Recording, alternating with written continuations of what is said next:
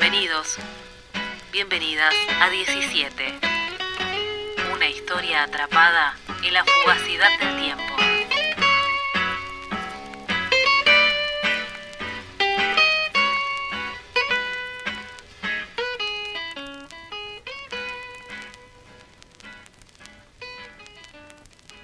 Diez.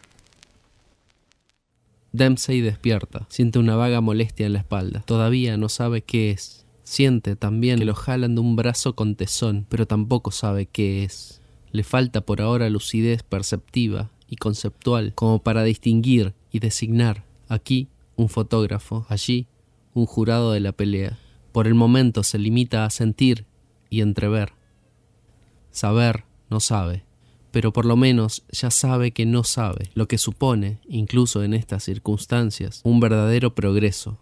Ya es capaz de formularse determinadas preguntas y, en caso de faltarles las respuestas, cobrar conciencia de que las ignora. El más insistente de todos estos interrogantes es si perdió.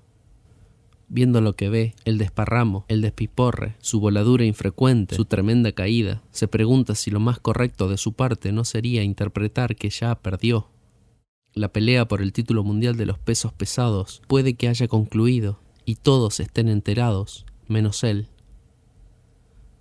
Puede que él, Jack Dempsey, el campeón del mundo, haya dejado de ser el campeón del mundo sin por eso dejar de ser Jack Dempsey. No lo sabe, lo que es o no es, no lo sabe.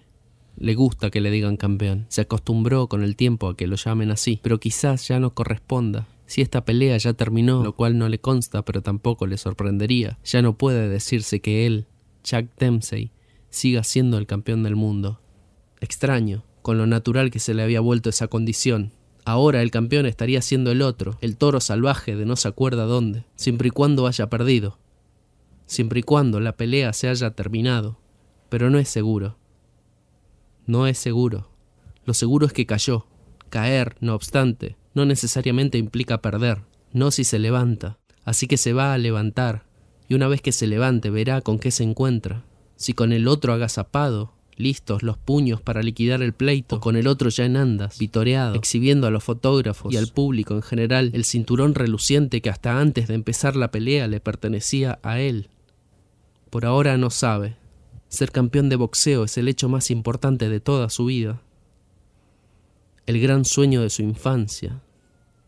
El gran objetivo de su juventud. El gran logro de su madurez.